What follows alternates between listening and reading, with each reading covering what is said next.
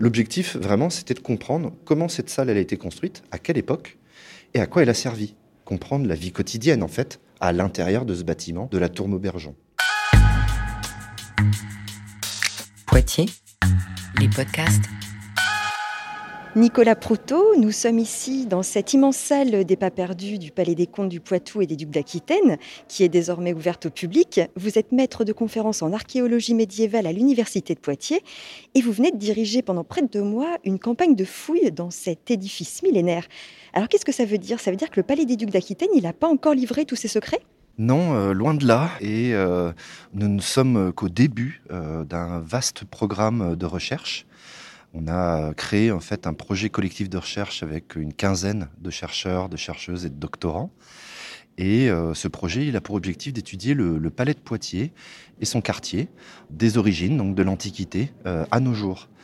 Et adossé à ce projet collectif de recherche, eh bien, nous menons une fouille programmée qui va se dérouler chaque année pendant trois ans et évidemment bien au-delà. Dans quelle partie euh, du palais est-ce que vous avez mené ces fouilles pendant deux mois? Alors, notre programme de recherche, notre programme triennal, il se base essentiellement pour l'instant sur l'étude de la tour Maubergeon, intérieur-extérieur, et du corps de logis. Donc, ces deux bâtiments qui n'ont jamais été étudiés.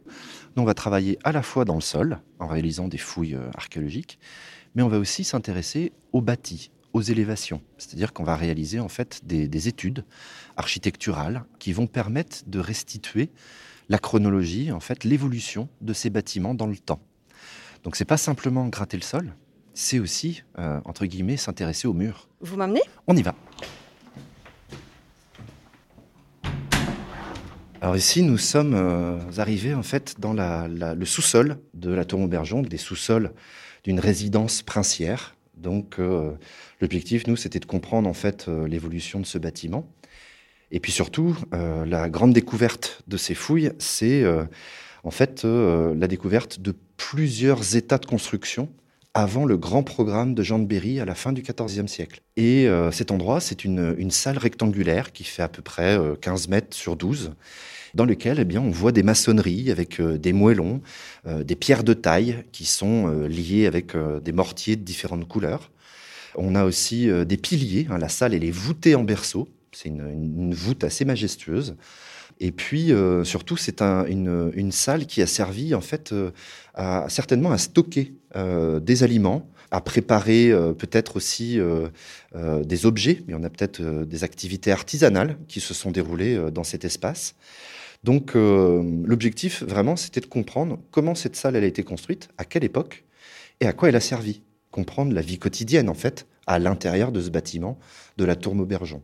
Est-ce que vous avez trouvé des objets ou des fragments d'objets ici? Alors, on a trouvé effectivement beaucoup d'objets. Euh, on a trouvé euh, des tessons de céramique. Hein. si vous regardez dans la coupe, il y en a euh, qui sont encore conservés. Hein. on a des morceaux de vases, de récipients, d'assiettes, de pichets, de gobelets, qui datent plutôt de la fin du Moyen Âge.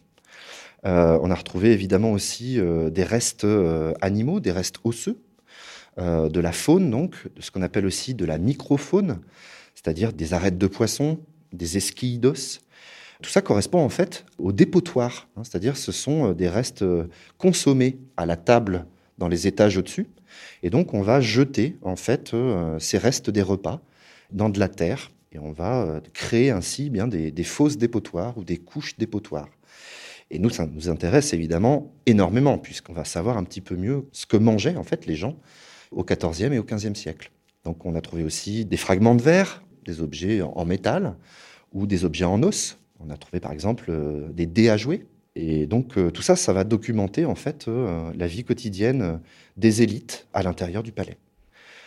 On, a décidé de fouiller donc dans ce secteur du sous-sol et dans le secteur de la citerne, mais on ne savait pas à quoi s'attendre au final. Donc bah, l'évaluation, elle est extrêmement positive en fait, puisque en deux mois, euh, on a euh, trouvé énormément de, choses. Deuxième espace, vous venez de le mentionner, celui de la citerne. C'est un endroit euh, qui est accessible où nous pourrions aller? Oui, tout à fait. On, peut aller dans la citerne. C'est un espace sur lequel on a travaillé aussi pendant ces deux mois de fouilles. Je vais mettre un peu de lumière parce que c'est dans, dans le noir. En fait, ici, on est dans une toute petite salle hein, qui fait à peine 2 mètres sur 2. Et euh, sur la gauche, eh bien, on a euh, la margelle d'une citerne avec un treuil et sa manivelle. Et donc, cette citerne, et son treuil, cette manivelle, c'est pas de l'époque médiévale. C'est un aménagement, en fait, qui a été recréé à l'époque moderne, vraisemblablement au XVIIe, au XVIIIe siècle. Mais pourquoi vous, ça vous intéressait malgré tout de venir étudier ce qui avait pu se passer ici? Alors pourquoi ça nous intéresse? Bah, Parce qu'on est ici dans l'angle du sous-sol du corps de logis. Et cet espace de citerne, eh bien, il est extrêmement stratégique, puisque au départ, en fouille, on a vu qu'il y avait un, linteau, le linteau d'une porte, et on s'est rendu compte que cette porte, eh bien, elle fonctionne avec le sous-sol du corps de logis. On a peut-être affaire en fait à une connexion avec un espace de cuisine, avec des cheminées, avec des tables pour préparer les repas. Et évidemment, d'un point de vue très logique, il faut un accès à l'eau. Donc cette porte qu'on a en face de nous, dont on a découvert en fait eh bien, la construction, hein, l'architecture, eh bien, elle fonctionne avec une première margelle de citerne qui est créée à la fin de l'époque médiévale. Et euh, à un moment, en fait, on va clôturer cette porte, on va surélever, en fait, remblayer cette petite salle et réinstaller un conduit, surélever le conduit de la citerne. Et en dessous de ce conduit, ça donne accès à une salle voûtée qui fait à peu près 6 euh, mètres de longueur sur 4 de largeur donc, on a plusieurs collègues qui sont euh, spécialistes des carrières, des mines, des souterrains, qui ont une vraie formation, une vraie expertise en, spéléologie, et qui vont venir fouiller en fait l'intérieur de la citerne. On vient d'arriver euh, salle Jeanne d'Arc, au rez-de-chaussée de la tour Maubergeon. C'est un endroit qui vous intéressait aussi durant ces deux mois de recherche. Oui, tout à fait. C'est un endroit qui nous intéresse beaucoup, puisque là, on est au-dessus du sous-sol qu'on vient de visiter. Et euh, dès l'année prochaine, nous, on va euh, en fait réaliser l'étude du bâti, euh, des élévations intérieures et extérieures de ce monument. Alors, ce monument, il a une, place majeure hein, dans le paysage architectural du centre-ville de Poitiers.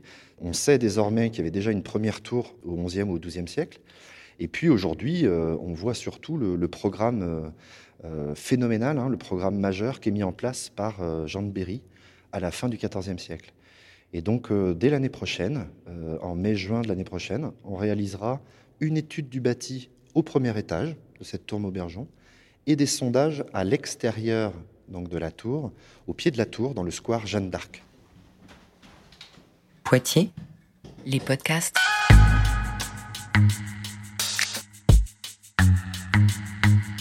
Retrouvez tous les podcasts de la ville de Poitiers sur poitiers.fr.